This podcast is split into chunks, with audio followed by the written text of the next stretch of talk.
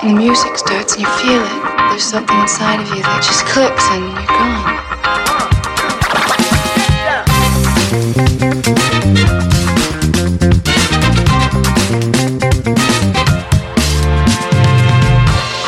Plus qu'un sport, plus qu'une danse, le breaking est un mode de vie, toute une culture qui transpire le hip-hop.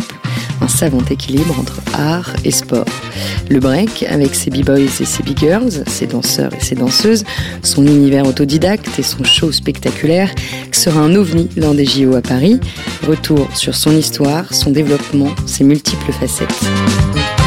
Aujourd'hui, épisode 4, le break, un phénomène pop culture, de l'émission HIP-HOP au clip de musique et film hollywoodien, en passant par la série Le Monde de demain, on vous raconte comment l'image a fait partie intégrante de l'explosion du break. Vous écoutez Breaking Story, du béton au JO, un podcast L'équipe.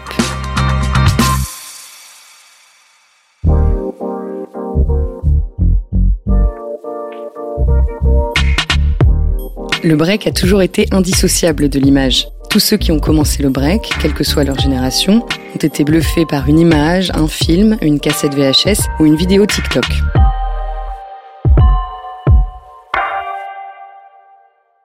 Le breakdance, lui, vraiment amène le côté spectacle et spectaculaire parce que justement la gestuelle est, est tellement belle et puissante. Le grand public français a découvert cette culture avec lui, Sydney, Sydney, S-I-I-D-N-E-Y, S-I-D-Y, Sydney, c'est control, yeah. Ne lâche rien, le samedi 14 janvier 1984 à 14h20 sur TF1, juste avant Starsky Hutch, l'émission HIP HOP est lancée, avec un générique devenu culte.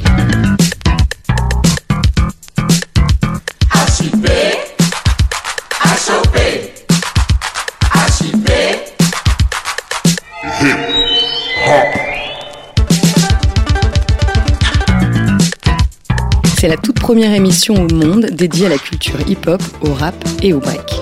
Patrick Duteuil a alors 29 ans, mais tout le monde l'appelle Sydney. Il devient le premier noir animateur d'une émission en France et dans le monde. Son émission hebdomadaire dure 14 minutes, un ovni qui marquera à jamais toute une génération. Voir pour la première fois un kid se tourner sur la tête ou sur le dos, c'était tellement invraisemblable visuellement que ça a amené toute une part de spectacle, comme quand on voit au cirque, on voit des, gens qui font des mouvements incroyables. Tout. Bon, c'est pas la même chose, mais euh, euh, tout est parti par la danse, bien sûr, parce que le rap existait beaucoup longtemps après. On pensait pas rapper en français, mais on s'occupait surtout de la danse, parce que c'était spectaculaire.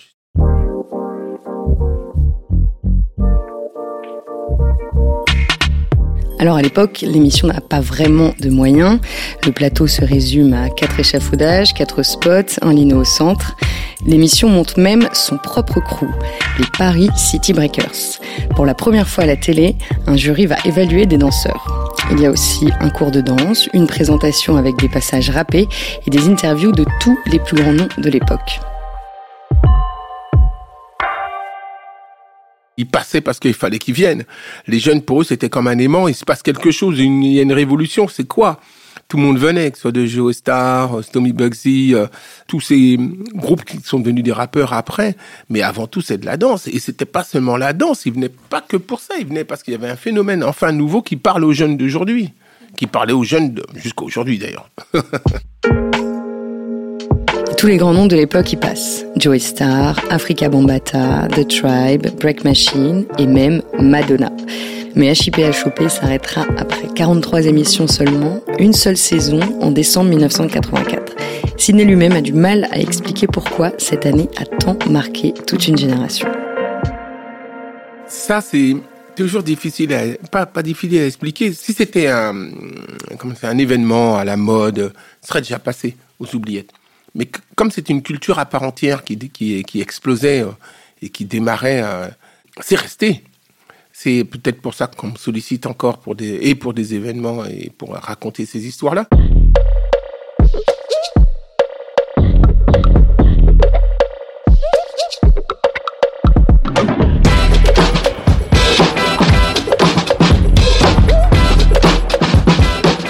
L'engouement a été absolument spectaculaire. C'est-à-dire que toute la France était, entre guillemets, envahie, contaminée par le hip-hop. C'était dans les publicités de tout et n'importe quoi. C'était à la radio, à la télé, machin. Tout était devenu hip-hop, jusqu'au moment d'ailleurs où les gens en ont eu. La photographe Sophie Bramley était alors conseillère artistique de l'émission. Elle a connu les tout débuts du hip-hop à New York dans les années 80. Elle a photographié les premiers breakers et comme les danseurs, elle a vécu mille vies autour du hip-hop. Photographe, productrice, autrice. Elle participe notamment à la création de la chaîne MTV Europe en 1987 et présente l'émission Yo où elle interviewe des rappeurs. Pour elle, le break a été popularisé davantage avec les films qu'avec les clips musicaux.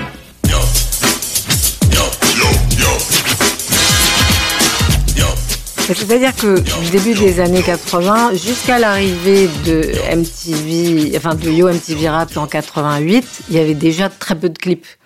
Alors, il y a eu les clips du Rocksteady Crew qui ont fait deux singles. Alors là, bien évidemment, il y a eu euh, des danseurs à voir à l'image, c'était la moindre des choses. Il y a eu un petit peu Blondie avec Rapture. Il y avait un peu, mais très peu. La danse, elle s'est surtout propagée par le cinéma, étrangement. Donc évidemment d'abord avec Wild Style, mais dont la diffusion à l'époque était quand même assez confidentielle. Les, vrais euh, débuts, c'est Flashdance, un film qui a vraiment rien à voir, et puis euh, Beat Street, qui est euh, déjà un petit peu plus fidèle à, l'idée générale du hip-hop et autour du hip-hop. Wild Style en 83 et Beat Street en 84 sont des références de la culture hip-hop. Et puis, en 83, Flashdance avec Jennifer Beals permet au grand public de découvrir le break. Her name is Alex. She dances in a world of her dreams. Flashdance. Il y a notamment cette fameuse scène dans les rues de New York où Jennifer Beals, qui joue Alex Owens, la personnage principale, croise le Rocksteady Crew avec leurs gants blancs et leurs mouvements de dingue, un ghetto blaster posé sur le béton, un bout de lino et la magie opère.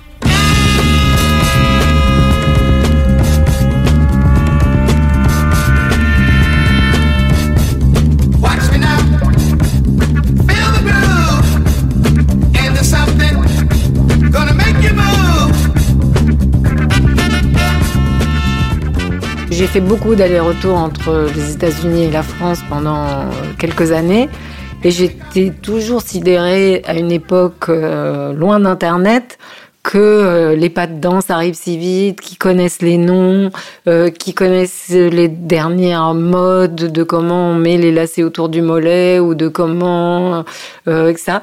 J'ai jamais trop compris comment ça marchait parce que encore une fois, c'était pas le clip. Le cinéma, c'est bien, mais il n'y avait pas non plus un film toutes les 10 minutes sur le sujet.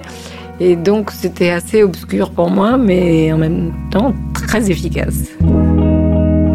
Depuis, on ne compte plus le nombre de films liés à la danse. La série Sexy Dance, Step In, Street Dance, Honey, Footloose, Save the Last Dance.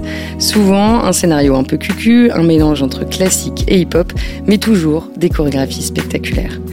Quand, à l'origine, tout était freestyle dans le break, au cinéma, tout est chorégraphié.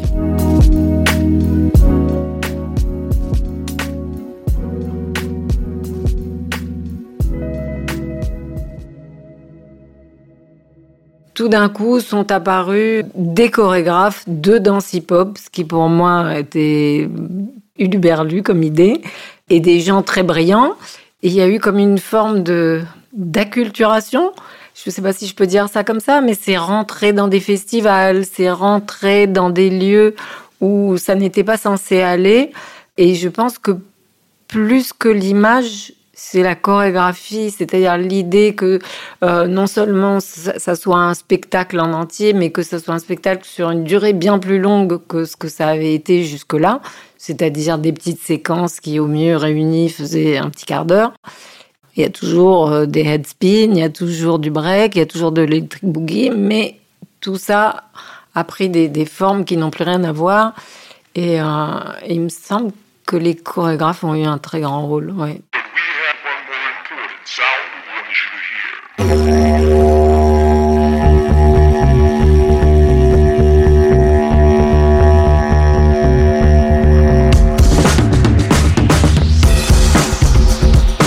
C'est l'un des grands défis de chaque œuvre cinématographique, filmer le break. Et c'est sûr qu'on euh, n'est pas dans une logique d'impro quand on filme euh, un battle hip-hop. On sait exactement ce qui va se passer quand, ce qu'on veut saisir, même si au final, il faut que la vie rentre dans tout ça, comme on l'a dit, et qu'on garde cette fraîcheur, cette énergie, cette, cette sensation de découverte. Okay, that's a wrap.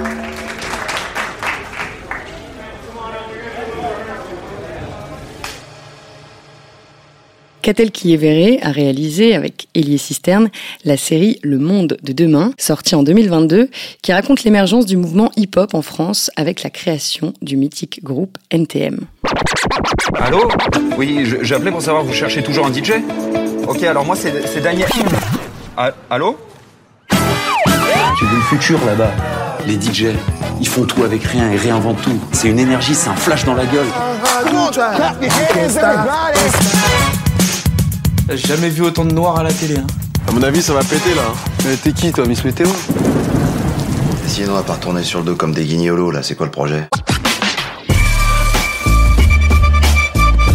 La particularité d'NTM en tant que groupe de rap, euh, c'est qu'ils ont embrassé en fait toute la culture hip-hop, euh, que ce soit la danse, mais aussi le graphe. Euh, et ça, c'est vraiment spécifique à leur histoire. Donc partir d'eux, ça nous permettait de raconter l'histoire d'un mouvement qui était une culture en soi, un mouvement spirituel, enfin plein, plein de choses hyper riches. Pour le tournage, ils ont pratiquement créé une école de hip-hop pendant trois mois cours de sport, de rap, de DJing pour les acteurs, avec une ambition, filmer la danse comme si elle apparaissait pour la première fois aux yeux de ces gamins fascinés. Du coup, nos personnages doivent pas être à la maîtrise absolue de la danse, donc quand on l'a répété, quand on l'a chorégraphié, on a fait baisser le niveau des danseurs qu'on faisait danser puisque c'était le début de la danse et qu'ils étaient censés la découvrir. Et nos caméras étaient censées être un peu pas maladroites volontairement, mais être aussi un peu en train de découvrir cette danse et pas d'avoir tout prévu au millimètre euh, pour, mm. pour garder cette impression que tout le monde vit ça pour la première fois dans la série. On essaye de saisir quelque chose sur le vif qui bouillonne et, dont nos personnages vont eux-mêmes se saisir et se le transmettre comme un espèce de, bâton, de, flambeau, quoi. Et c'est certain que les images d'archives de l'époque, filmées par des amateurs ou quelques journalistes, elles ont été aussi une influence esthétique pour nous pour raconter l'histoire de Joey Star et de Cool Chain, mais aussi celle de la danseuse et graffeuse Lady V et du DJ pionnier Dynasty, le duo de réalisateurs s'est entretenu pendant des heures avec les acteurs du milieu pour retranscrire au plus près de la réalité l'atmosphère de l'époque, ce qui les a particulièrement marqués, le rapport à l'image.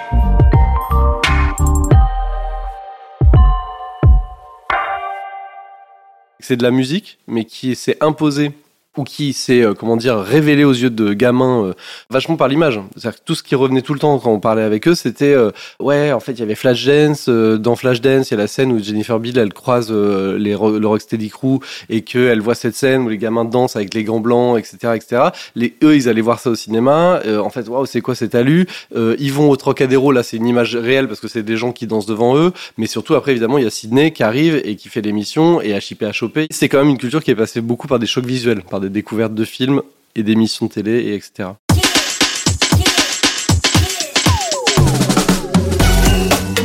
Dans le monde de demain, le break est l'un des fils rouges de la série. Dès le premier épisode, on voit Cool Shen, joué par Anthony Bajon, apporter dans son quartier un bout de carton pour danser, alors que l'acteur ne savait pas du tout danser avant le tournage. Il a été formé notamment par le chorégraphe Mathias Rassin et par Nico Noki, membre des Paris City Breakers, conseiller de la série, de figures du milieu.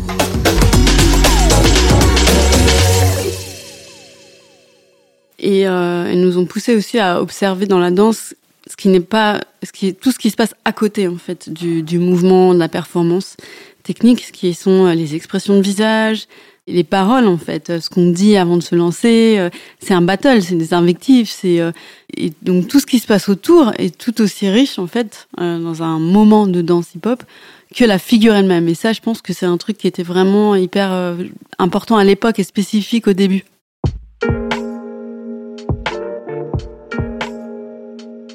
Une certaine atmosphère à recréer, imaginer et partager qu'on retrouve dans les photos de l'époque.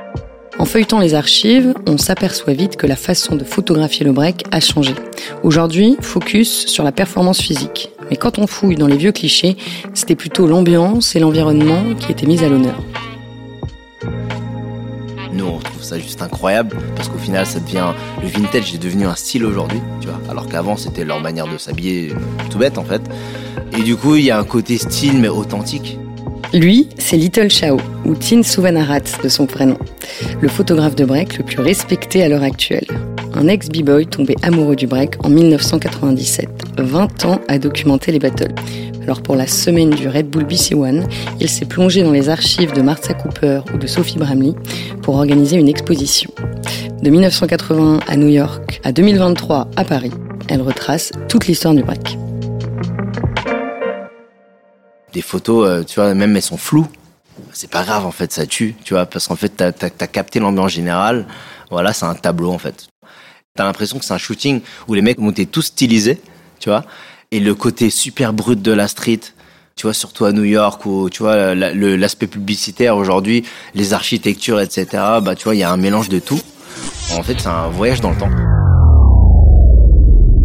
Sophie Bramley. Ce qu'ils faisaient à l'époque, dans ma photo, n'a pas l'air spectaculaire.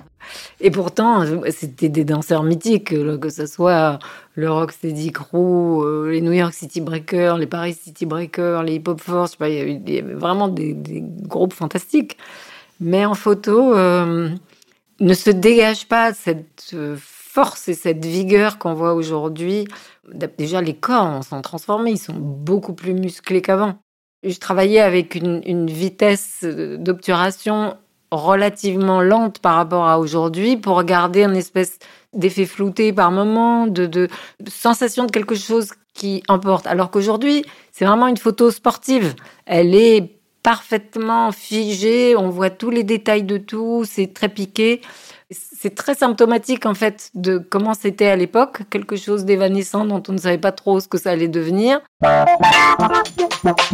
Le changement d'époque, le développement du milieu et l'évolution technique se ressentent à travers les photos.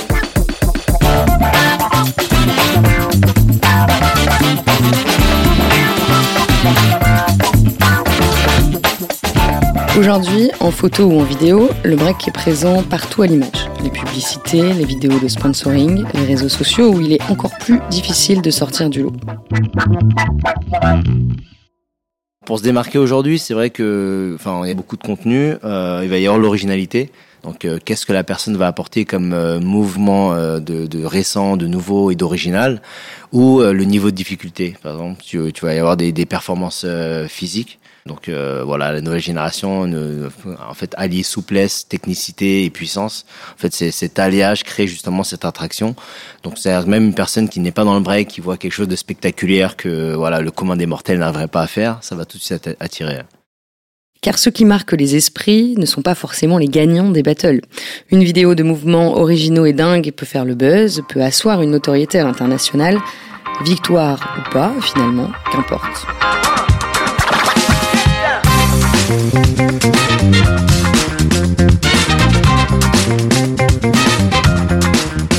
Dans le cinquième et dernier épisode de Breaking Story, nous allons vous raconter comment le breaking est arrivé jusqu'au JO de Paris. Merci d'avoir écouté Breaking Story, du béton au JO, un podcast L'équipe. Écrit par Dorine Besson, reporter à l'équipe, et par Marie-Maxime Dréco, journaliste à Red Bulletin. Réalisé par Mathieu Roclago, enregistré par Mathis Rouanet et raconté par Marianne Lima.